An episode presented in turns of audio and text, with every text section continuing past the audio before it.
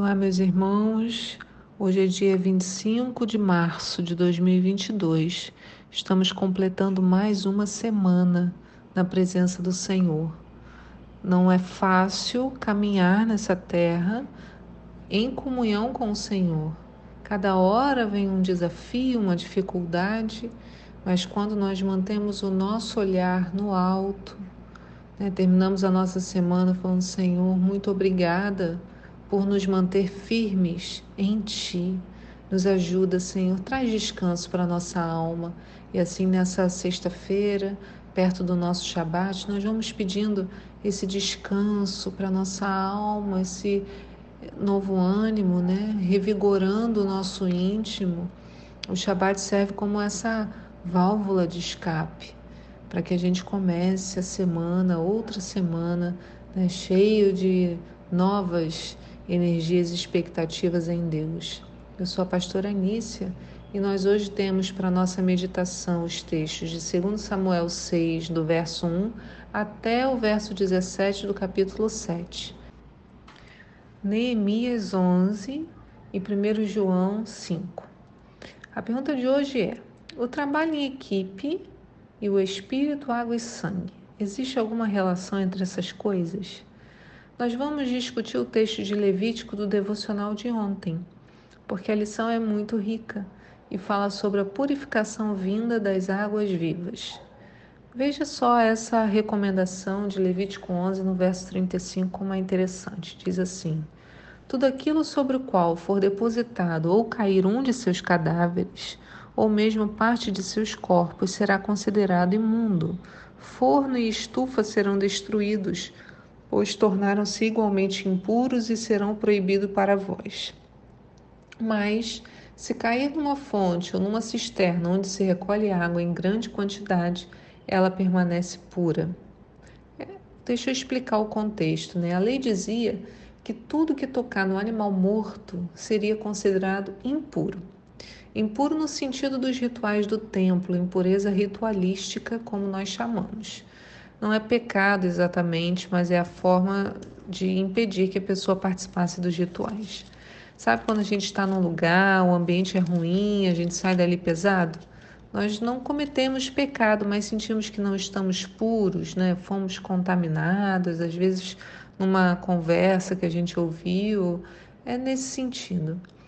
Bem, se qualquer parte do corpo do animal que fosse proibido para o alimento tocasse num forno ou numa estufa, era preciso jogá-los fora. Porém, se caíssem numa fonte de águas vivas, que brotaram da terra, né, uma fonte de água, não precisava. A fonte permanecia pura, né, aquela fonte que sai, jorra água. Né? Isso tem a ver com o texto de Tito 3. Olha como a Bíblia está conectada de modo maravilhoso. Né? Tito 3, no verso 5, diz assim: Ele nos salvou por meio do lavar regenerador e renovador do Espírito Santo, que ele derramou copiosamente sobre nós com toda a sua generosidade, por intermédio de Jesus Cristo, nosso Senhor. Olha que coisa linda. Então, essa água que jorra de forma abundante, mesmo tocando né, em alguém tão impuro como nós, né, nessa carcaça aqui impura, é, ela não se torna impura, na verdade, ela purifica, né? ela permanece pura. Então, a água é o Espírito Santo. E o que, que essa água faz? Ela lava, regenera, renova, não é maravilhoso? Por isso que Jesus disse à mulher samaritana, lá no poço, em João 4, verso 13. Jesus disse a ela assim: Quem beber dessa água terá sede de outra vez, falando da água do poço. Porém, a que beber da água que eu lhe der, nunca mais terá sede. Ao contrário, a água que eu lhe der tornar-se-á nele uma fonte de água, jorrando para a vida eterna. Quer dizer, essa fonte passa a habitar dentro do indivíduo, jorrando, quer dizer, purificando tudo aquilo que está imundo. Porque Jesus conhecia a lei, sabia que a água tocando num morto traria vida. Então, essa água que flui dele em nós e depois flui através de nós, traz vida. Aleluia, né? Por isso que o profeta Isaías declara: Ah, todos vós que tendes sedes, vinde às águas cristalinas. Isaías 55, no verso 1. E a gente ainda tem João 7,38 que diz: Aquele que crê em mim, como diz a Escritura, do seu interior fluirão rios de água viva. Olha que maravilha que o Senhor nos promete. E a gente pode achar essa mesma ideia né, que a gente está vendo em Levítico aparecer lá em Apocalipse. Que lá em Apocalipse 21, no verso 6, diz: E declarou-me ainda: Tudo está realizado. Eu sou o Alfa e o Ômega, o princípio e o fim. A todos quantos tiverem sede, lhes darei de beber graciosamente da fonte da água da vida. Não são maravilhosas essas associações entre as diferentes partes da Bíblia? Então a gente está vendo a associação né, da questão da água e do seu papel purificador. Além disso, o devocional de hoje vai nos ensinar a grande verdade do trabalho em equipe. Olha o que diz 1 João 5, no verso 7. Assim, 1 João 5 está no nosso texto hoje, então diz lá no verso 7: Assim há três que proclamam um testemunho: o Espírito, a água e o sangue, e há plena concordância entre os três.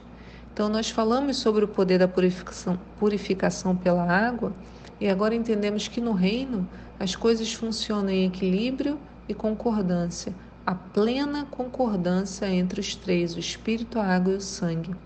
Então há uma organização estabelecida pelo próprio Senhor. E temos que entender que tudo que se faz na terra é espelho daquilo que se vê no céu. Quer ver? A gente está falando de três elementos que estão com, completamente conectados, tal como Pai, Filho e Espírito Santo. Em números, nós aprendemos que mesmo as menores tarefas são dignas de honra e valor. Né?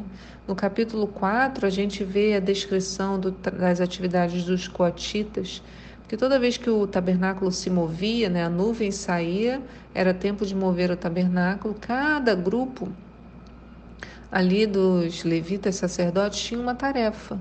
Os coatitas tinham que cobrir os elementos que estavam lá dentro do tabernáculo para depois carregá-los. Era uma tarefa muito trabalhosa. Depois, os gersonitas carregavam a parte dos tecidos, as cortinas, os véus, tudo responsabilidade deles. Também um trabalho pesado. E depois vinham os meraritas, que carregavam toda a estrutura do tabernáculo. Então, o tabernáculo era desmontado de dentro para fora. Porque se desmontasse de fora, todo mundo veria o que tem lá dentro. E lá dentro só podia entrar o santo do no sumo sacerdote. Então era desmontado de dentro para fora. Cada um na sua função, aceitando em obediência, cumprindo seu papel num chamado maior. E esse chamado só fazia sentido se cada um fizesse a sua parte.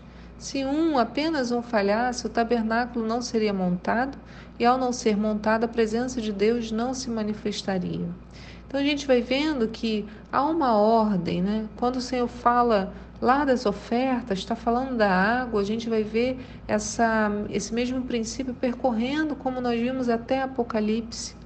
Então a, a água como na sua relação com o sangue, por isso que do lado de Jesus, quando ele foi né, cortado na, na cruz, saiu água e sangue, tudo testificado pelo Espírito nas pessoas que ali estavam.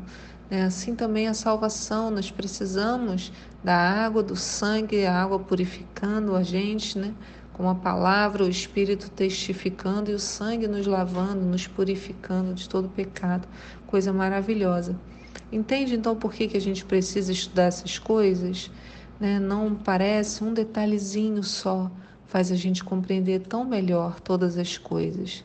E através delas a nossa revelação do próprio Deus se aprofunda e se multiplica.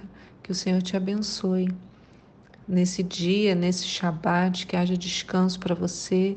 E eu te aguardo aqui para um próximo devocional. Shabbat Shalom. Tchau.